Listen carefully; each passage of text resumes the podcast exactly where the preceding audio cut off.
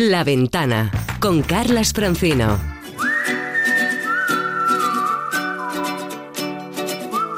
El mejor de los viajes siempre es el próximo. Hey there, let's get away. We sure need a lazy summer day. La Ventana de los viajes con Paco Nadal.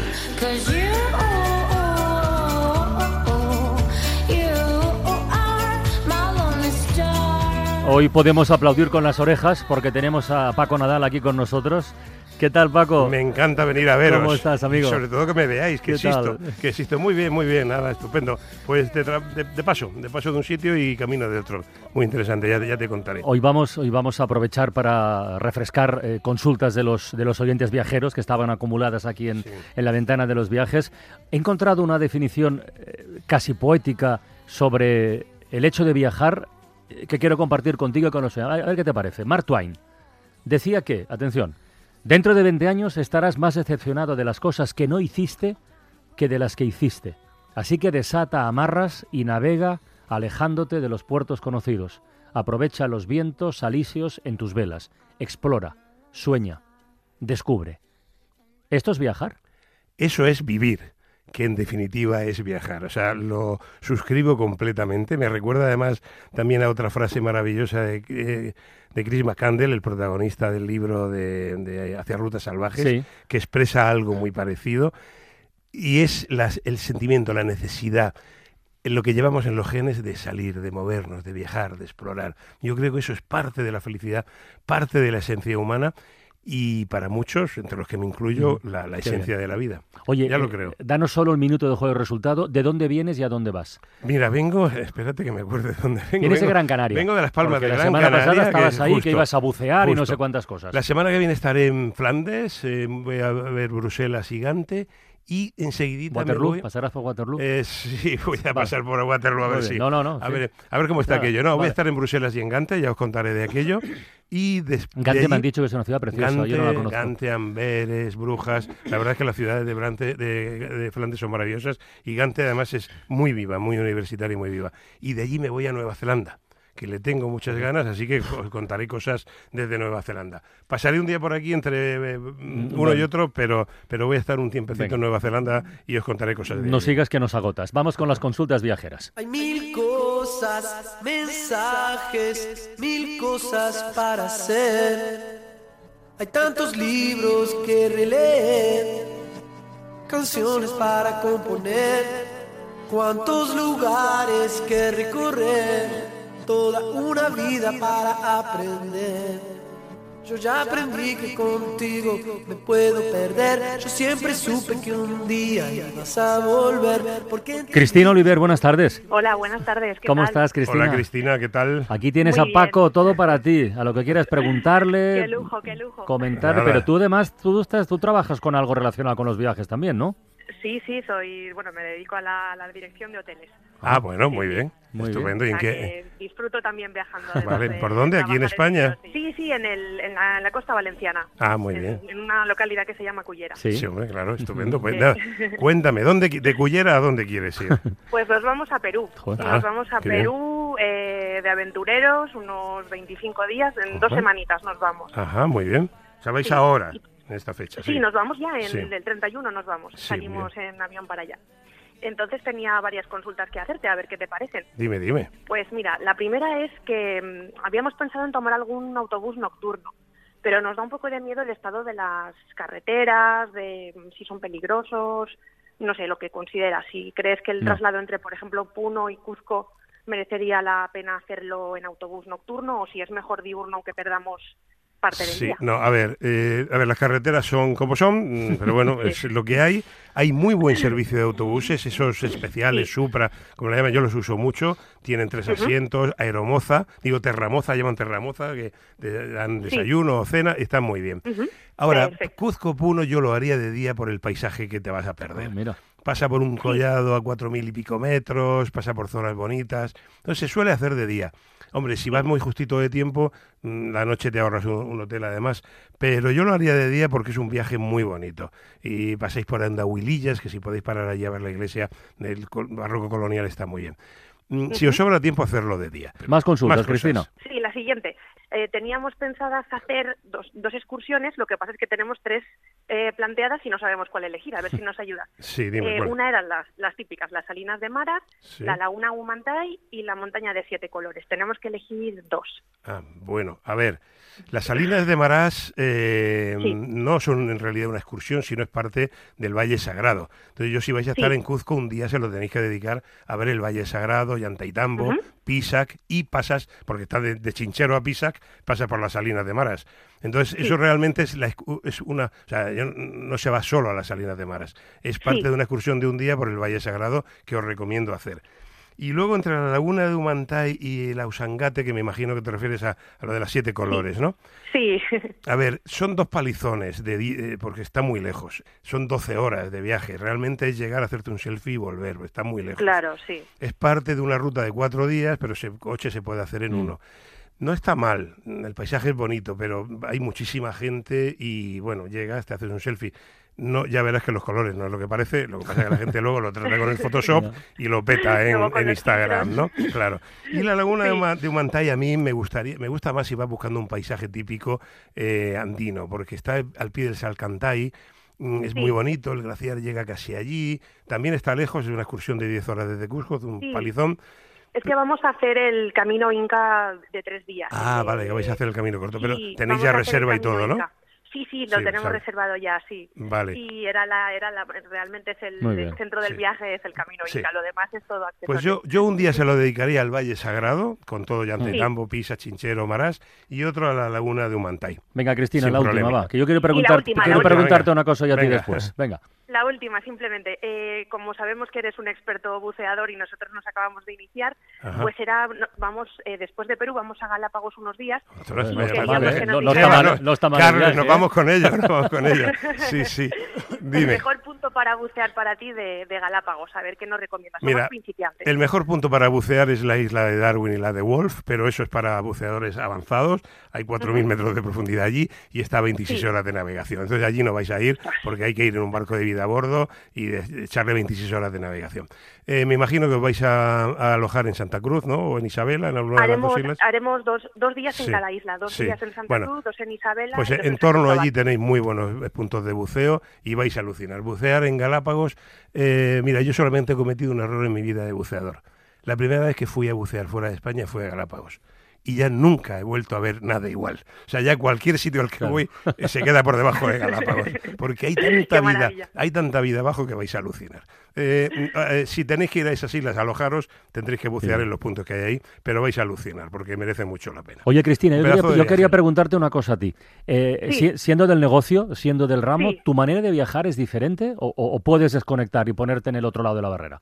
Pues mm, es muy difícil desconectar, porque Ya. siempre ves o puntos que mejorarías en los sitios a los que vas, o, o cosas que tú adaptarías a, a tu trabajo, entonces es muy complicado, muy complicado. Lo intento, sobre todo llevo al acompañante, lo llevo frito, porque siempre estoy... Claro.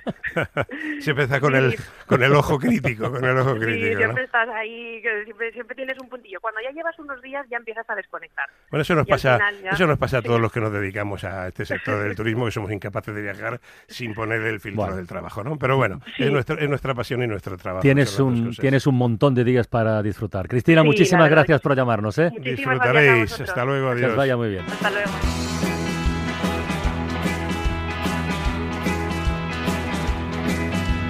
Look at all the faces, all the young traces, they leave everywhere they go.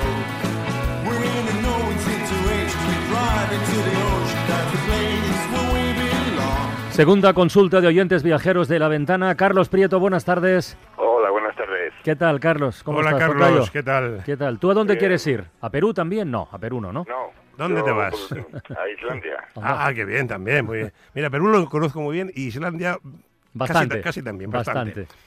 Dime, dime, entonces, ¿qué querías saber Creo de que Islandia? casi todo el mundo lo conoce bien.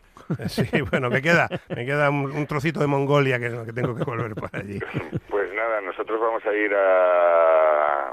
Vamos al aeropuerto de Reykjavik el próximo martes Ah, que bien. y vamos primero a Scalafel, Jokul y Kof y luego a la vuelta paramos en Selfos y ya pasamos otros tres o cuatro días en Reykjavik, en total diez días. Me Ajá. gustaría saber, bueno, pues las carreteras, si son peligrosas, el tiempo que puede hacer por allí, bueno, pues un poco y qué cosas ver, aparte, bueno, todo el mundo Mm. habla de la Laguna Azul, pero bueno, Sí. hay otras Pues- otras cosas también interesantes. Sí, porque eh, ¿vais en un viaje organizado o por vuestra cuenta? No, lo ha organizado amigo, O sea, Ah, pero, un pero- grupo de pero amigos, sois ¿no? un grupo de amigos. Sí. ¿Cuán- ¿Cuántos sois? 11. Ah, 11. O sea, lleváis vuestro propio coche, ¿no? Allí en Reykjavik sí, dos sí, coches. sí, vamos, sí, sí, no, llevarlo desde aquí sería complicado, me refiero que, que eso. Hombre, pues a ver, si vais 10 días operativos allí os da bastante, os da para dar la vuelta a la isla, ¿no?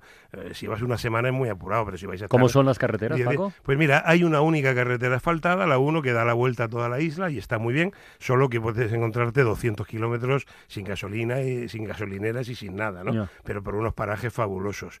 Eh, yo os recomendaría, eso que has dicho está muy bien, que pararais en las playas de Vik, que está al sur también, entre Skaftafell y, y, mm, y Reykjavik. Cuatro días en Reykjavik, eh, te sobran tres, porque Reykjavik es pequeñita y se ve en una mañana, pero desde allí podéis ir a, a toda la península que hay en el oeste, esa península que sale, que parece que se quiere ir, eh, donde está el volcán aquel famoso que mm, Julio Verne eh, mm, pone en su novela Sí, Viaje al fin del sí, sí. de- del centro de la Tierra, etcétera, ¿no? Yo diría que pararéis en las, la- en, en las playas de Vic, que son negras, volcánicas, muy bonitas, y si lleváis coche, que os internéis hacia, hacia el interior, porque todo el mundo hace en un coche de alquiler que no es 4x4, pues esa vuelta a la isla por la carretera asfaltada. Pero el interior es fabuloso. Entonces, eh, con un coche normal te dejan entrar por la carretera 261, que se toma muy cerca de Vic, donde te estoy diciendo. No es Vic de los salchichones de, de Cataluña, sí, sí. es con K, V Vic I con K, K. no es con C, Vic. Eh, por ahí se, se sube al valle de Thorsmork, que parece del Señor de los Anillos, y es de las pocas carreteras que te dejan entrar con un coche no 4x4. No creo que haya empezado a nevar por ahí todavía. Las temperaturas que vais a encontrar, pues bueno, entre 3, 5, 4 grados, por ahí, por ahí, y los abrigados. Pero esa zona de interior está muy bien. Y luego... Sí, problemas de hielo, no habrá. No, no, ahora no, en octubre no. Lo que ya creo que podréis ver auroras, seguro, por Ah, la noche, bien. Seguro podréis ver auroras. Y si podéis darle la vuelta a la isla por esa carretera, arriba en Husavik. ¿Pero cuántos, cuántos kilómetros son dar la vuelta a la isla? eh, más, o mira, me- más o menos. eh, no, lo sé en, en kilómetros, pero se te Pero va, se te va fácilmente. No, no, necesitas ocho o nueve días para darle Vale, la vuelta para- a la isla. vale. No, o sea, no es un viaje que, que se puede hacer en una semana, porque además merece la pena ir, ir, ir parando, ¿no? Eh, en los fiordos del este, de la derecha, eh, no sé si habrá frailecillos ahora, creo que no, pero hay un fiordo, el, for- el fiordo de Borjar, que es muy bonito también. Y si dais la vuelta completa arriba, parar en Husavik y hacer una excursión para ver ballenas, que es un espectáculo también. Yo os recomendaría, si lleváis coche y salís de Reykjavik que lo- y tenéis esos días, Mm. que lo que planteéis es el circuito completo, que deis la vuelta, ¿eh? parando en estos sitios que, que os digo. Joder, qué bien, qué buen plan. Y, y os gustará mucho. ¿Has tomado, cruzar- has tomado nota, Carlos, o qué? Sí. Parece que nos ha hecho un. Y, un y lo, de, estudio. y lo de la, lo de la Laguna Azul es que es un clásico. Ir a bañarse allí tenéis que ir. No hay otro como ese, otro sitio tan espectacular y tan accesible como ese. ¿Has, di- Res- has dicho bañarse? He dicho bañarse, sí. Ah, vale, vale. No, no. Ah, ah, sí, no, es que te bañas en unas aguas termales. Ah, vale, vale, claro, no, no, el Blue Lagoon son unas aguas termales, es una piscina, el fondo es azul y se ven azules. Yo conozco Y- la Laguna Azul de Comino. No, Claro, no, no, no, no, no, no, es el mar, no es el mar, no, es una laguna cosa. de aguas termales que al lado tiene una central geotérmica, produce Ah, electricidad vale, y salen unas columnas de vapor y es espectacular. Muy bien. Ir porque aunque sea un sitio turístico merece la pena. Carlos Prieto, que lo disfrutéis, amigo. Carlos, todo, disfruta y vete abrigado. Gracias. Hasta luego.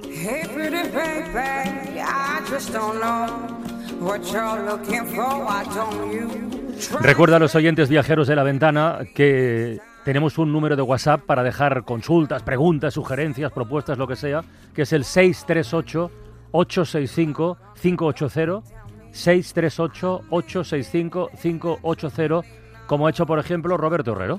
Hola, buenas tardes. Eh, mi nombre es Roberto Herrero y me gustaría preguntarte, Paco, un viaje que queremos organizar a Grecia. Seríamos dos adultos y un niño y las fechas están aún por definir. Sería en agosto. A ver si me podías comentar pues, un poquito lo que podemos ver y dónde poder hospedarnos, alguna cosilla de interés. Muchísimas gracias por tu atención y un saludo. Bueno, Roberto, esto es como preguntar, voy a España donde alojarme, ¿no? Eh, hombre, generalmente es preferible las consultas un poco más concretas, ¿no? Porque no tenemos tiempo para hablar de, de todo Grecia. Eh, yo te diría, bueno, por supuesto, islas, y islas hay un montón. Dos muy recomendables son Corfú y Rodas, por accesibles, por grandes Mm. y por interesantes. Corfú tiene muy buenas playas, muy buen ambiente, la ciudad es patrimonio de la humanidad. Y te recomendaría que fueras también a Rodas. A Rodas es- se llega muy fácil, hay vuelos diarios desde Atenas. Y desde allí, eh, a ver, si vais en agosto va a estar petado todo, ¿eh?